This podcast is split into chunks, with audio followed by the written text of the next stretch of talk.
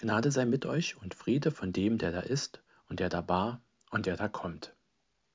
Herzlich willkommen zu dieser Audioandacht. Egal wo oder wann Sie diese Aufzeichnung hören, dieser Wochenspruch ist nur für Sie.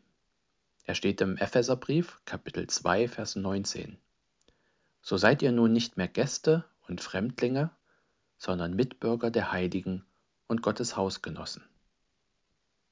Sie haben richtig verstanden. Sie sind Hausgenosse Gottes. Sie sitzen mit, ihn, mit ihm an einem Tisch. Oder er sitzt an ihrem. Stellen Sie sich das einmal vor. Ganz plötzlich steht er auf der Matte, klingelt an der Tür, ganz ohne Voranmeldung. So wie auch im heutigen Predigtext passiert. Den kann man lesen in 1. Könige 17. Da begegnet Gott drei verschiedenen Menschen. Achten Sie mal darauf. Elia, der aus Tisch in Gilead kam, kündet dem König ab Voss an. So gewiss der Herr, der Gott Israels lebt, in dessen Dienst ich stehe, es wird in diesem Jahr weder Tau noch geben, es denn, dass ich es befehle. Danach kam das Wort des Herrn zu Elia. Geh weg von hier in Richtung Osten. Versteck dich am Bach Kerit, der in den Jordan fließt. Aus dem Bach kannst du trinken den Raben habe ich befohlen, dich dort zu versorgen. Da ging er los und tat, was der Herr befohlen hatte. Er ging und setzte sich an den Bach Gerit, der in den Jordan fließt. Morgens und abends brachten Raben ihm Brot und Fleisch. Trinken konnte er aus dem Bach. Aber nach einiger Zeit trocknete der Bach aus, denn es gab keinen Regen im Land. Da kam das Wort des Herrn zu Elia. Auf, Geh nach Sarepta, das bei Sidon liegt. Bleib dort, denn ich habe einer Witwe befohlen, dich dort zu versorgen. Da machte sich Elia nach Sarepta auf. Als er an das Stadttor kam, war dort eine Witwe, die Holz auflas. Elia sprach sie an und sagte, Hol mir doch bitte einen kleinen Krug mit Wasser, ich möchte etwas trinken. Als sie wegging, um es zu holen, rief er ihr nach, Bring mir doch bitte auch ein Stück Brot mit. Da antwortete sie, so gewiss der Herr dein Gott lebt, ich habe überhaupt keine Vorräte mehr. Nur noch eine Handvoll Mehl ist im Krug und etwas Öl in der Kanne. Ich wollte gerade ein paar Hölzchen sammeln, wieder heimgehen und etwas aus den Resten backen. Mein, so mein Sohn und ich wollten noch einmal etwas essen und danach sterben. Da sprach Elia, fürchte dich nicht. Geh nur tu, was du getan hast, aber mach zuerst für mich ein kleines Brot und bring es zu mir heraus. Danach kannst du für dich und deinen Sohn etwas backen.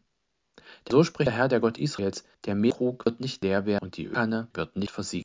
Das Bleiben bis zu dem der Herr wie schenkt und es am Ackerboden, Ackerboden regnen wird. Sie gingen los und tat, was Elia gesagt hatte. Und tatsächlich hatten sie alle drei zu essen. Elia, die Frau und ihr Sohn, Tag für Tag. Der Mehlkrug wurde nicht leer und die Ölkanne versiegte nicht. So hatte es der Herr durch Elia gesagt. Liebe Gemeinde, ist das, Gott zu begegnen, sein Hausgenosse zu sein, so wie es im Wochenspruch heißt. Ich stelle mir das intuitiv immer als etwas Wohltuendes und Schönes vor. Aber warum eigentlich? In diesem Text sind die Begegnungen mit Gott nicht so besonders angenehm. Vielleicht ist Ihnen das auch schon aufgefallen. Drei Gottesbegegnungen oder noch mehr gibt es dort. Und alle sind ein wenig verstörend. Das fängt schon ganz am Anfang der Geschichte an. Da tritt Elia auf als Mann Gottes und dem König Ahab ansage, dass es für die nächsten Jahre erst einmal nicht regnen wird. Das war nicht unbedingt das, was Ahab hören wollte. Denn Ahab hatte große Pläne für sein Königreich Israel. Er hatte sich ein, eine neue Hauptstadt gebaut hatte eine Prinzessin aus reichem und einflussreichem Haus geheiratet, hatte sich eine respektable Streitmacht aufgebaut aus Reitern und Streitwagen, und er hatte vor, die wichtigen Handelswege, die durch Israel führten, von Ägypten nach Babylon, die zu kontrollieren. Ahab war ein machthungriger und aufstrebender Herrscher. Und dann kommt dieser Elia daher irgendwo aus der Provinz und gefährt all seine hochreibenden. Denn Elia ist ein Prophet und in ihm, so wussten alle, spricht Gott im O-Ton zu dem König. Versetzen wir uns einmal in diesen König Ahab. Was er gesagt bekommt, ist alles andere auf, aufbauend. Denn kein Regen, das bedeutet ja massive Ernteausfälle. Und wie soll man die Soldaten und die vielen Pferde ernähren, wenn die eigene Bevölkerung hungert? Und wie kann man Kriege gegen die Nachbarvölker finanzieren, wenn man alles Geld zusammenkratzen muss, um die fehlende Nahrung zu kaufen? Vielleicht sogar noch von diesen Nachbarvölkern, die man eigentlich angreifen wollte. Auf die Begegnung mit diesem Mann Gottes hätte der König Ahab sicher gerne verzichtet. Wir lesen im Text nicht, wie Ahab darauf reagiert, aber man darf annehmen, dass Elia nicht ohne Grund flüchten muss an diesen kleinen, unscheinbaren Bach Kerit und dass er sich dort versteckt hält, denn er muss um sein Leben fürchten. Aber an diesem unscheinbaren Bach, da begegnet Gott dem Elia. Mit frischem Wasser und mit täglichem Brot und Fleisch per Lieferdienst. Die Raben bringen ihm das Essen vorbei. Was genau die Raben da eigentlich im Schnabel haben und woher sie es haben, das will man am liebsten gar nicht so genau wissen. Ich würde jedenfalls meinen Kindern strengstens verbieten, diese Speisereste auch nur anzufassen.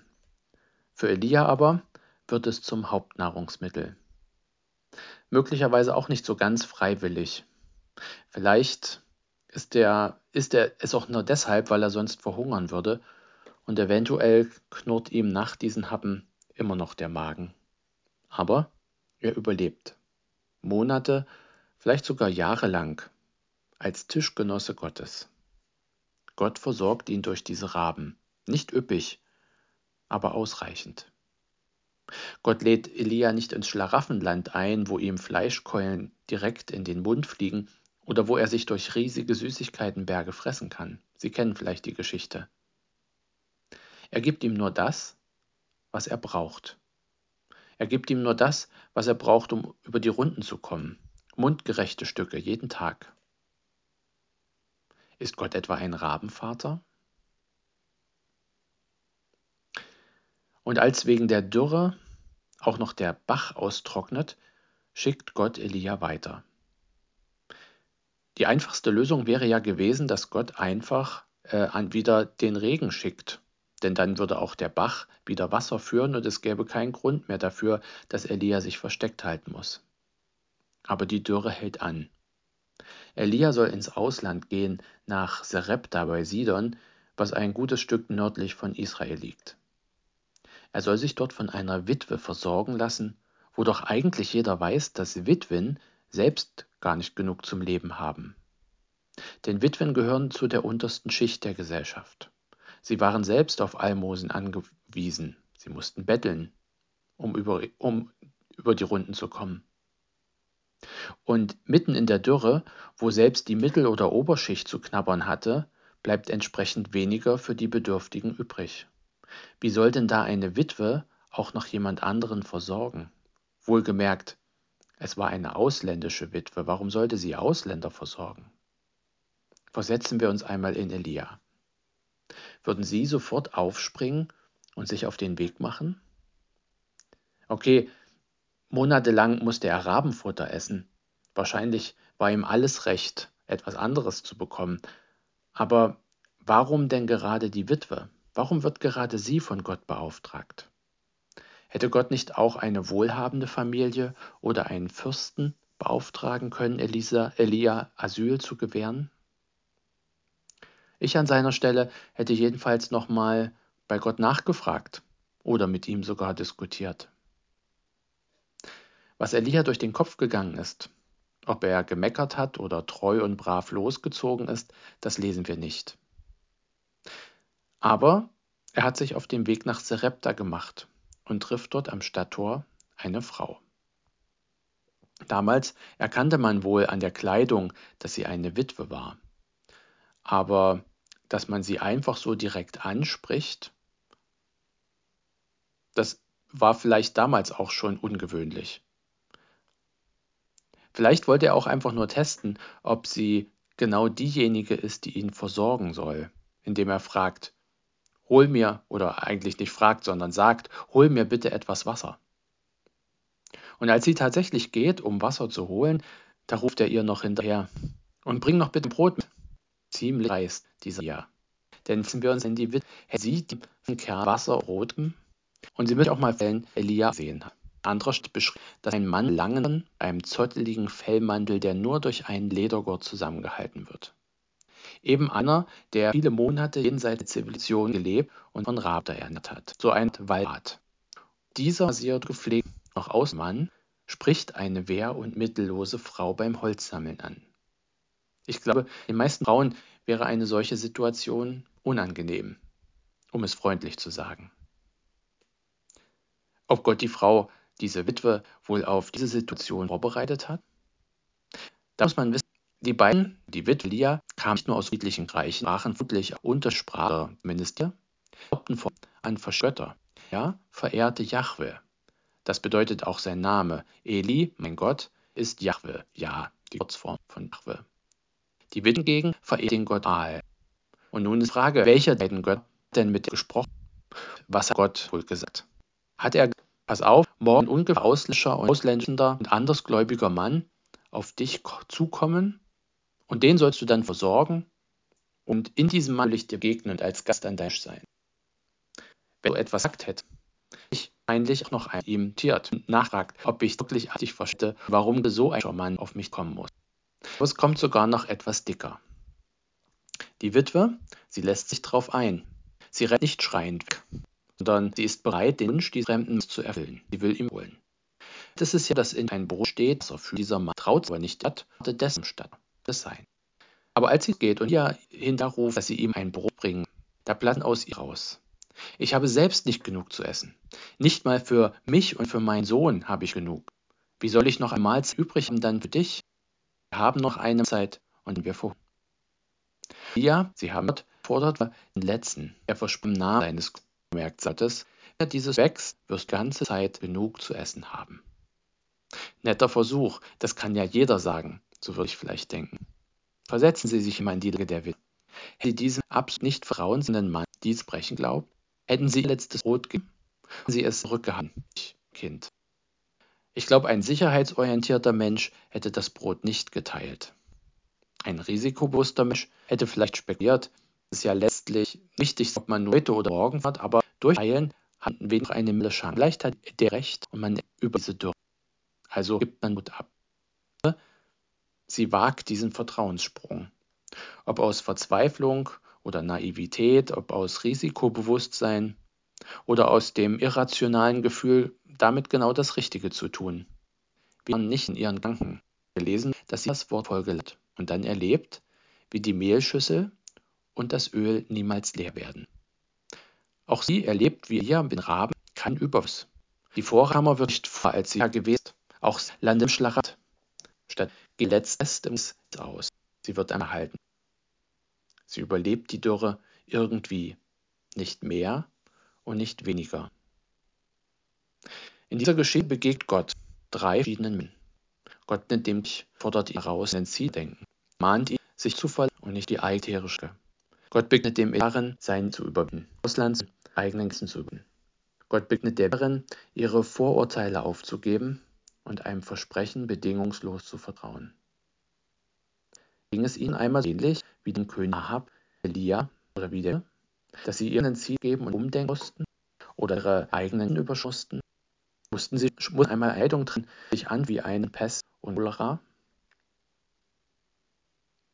Solche Situationen sind meistens nicht so sehr angenehm. Sie begegnen einem selten sonntags in der Kirche, aber umher mitten, in, mitten im Alltag. Sonntags Kirche oder zu Da ist passend und der Ort, solche Situationen in Ruhe zu denken. Der nicht außen, dass gerade in diesen Situationen oder durch manche seltsam obskure Person Gott selbst einem begegnet. Oder uns das begegnen wollt. Denn vielleicht begegnet ja häufiger, als wir gemeinen. Vielleicht sitzt er mäßig uns an. Vielleicht treut er aber unsere Vielleicht geht er im selben Supermarkt einkaufen. Vielleicht begegnet er uns beim Spazierengehen oder ruft sogar manchmal ungeplant an. Und immer solche Begegnungen an. Mal sind sie irritiert, sie fordern raus. Wenn wir uns einladen, können wir die Gründer erleben, die unser Kopf stehen. Gott in der Wahrheit schon ihr Tisch und sie haben es nur nicht bemerkt. Vielleicht klopft er nächste Woche ganz unverhofft an ihre Tür in einer Person, die ihm überhaupt nicht ähnlich sieht. Und wenn diese Person anklopft, dann öffnen Sie doch einfach mal die Tür. Oder wenn Sie zu Tisch gebeten werden, dann folgen Sie der Einladung, auch wenn es im ersten Moment wenig einladend aussieht.